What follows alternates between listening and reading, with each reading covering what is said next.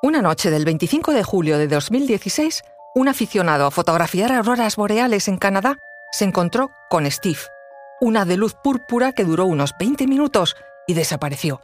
Había visto muchas y rápidamente se dio cuenta de que esa no era una aurora boreal. Pero entonces, ¿qué era?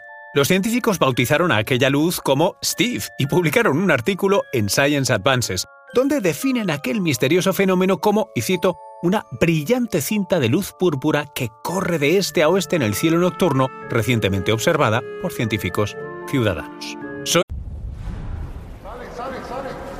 Conoce mejor al equipo que protege nuestras costas. Alerta en el mar, el jueves a las 10 un nuevo episodio en National Geographic.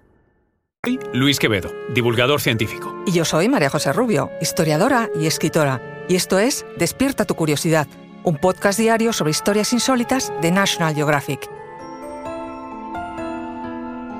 Y recuerda, más curiosidades en el canal de National Geographic y en Disney Plus.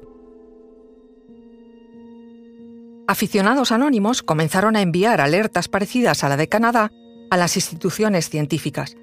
Se llegaron a recibir notificaciones de hasta siete avistamientos. Con tanta información, la comunidad científica se puso manos a la obra y creó un proyecto específico para estudiar estos fenómenos.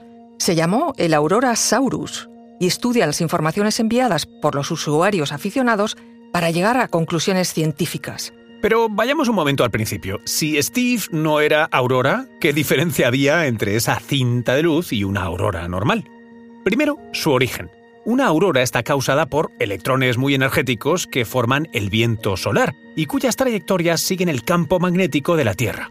Cuando estas partículas chocan con nuestra atmósfera, como si se tratara de un billar cósmico, pasan parte de su energía a los átomos de gas que se encuentran y estos responden con luces violetas, rojas o verdes. Hermosas.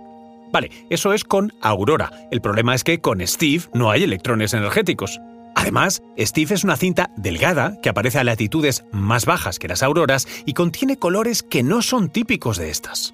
Los datos de los ciudadanos aseguran que Steve es morado y tiene luces verdes, pero la NASA define la aurora como una línea con un principio y un final. El oxígeno emite la luz verde, el hidrógeno la azul y el nitrógeno la rosácea, explica el astrónomo del Instituto de Astrofísica de Canarias, Miquel Serra. Lo que hasta ahora han averiguado los científicos es que Steve se produce cuando partículas cargadas chocan en la ionosfera en forma de rápidos flujos de plasma.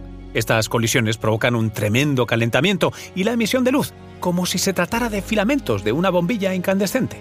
Fue bautizado por los aficionados como Steve y los científicos han respetado su nombre, que significa Strong Thermal Emission Velocity Enhancement. Están seguros de que siempre han existido este tipo de fenómenos, pero al crecer la comunidad científica aficionada, cada vez sabemos más de ellos.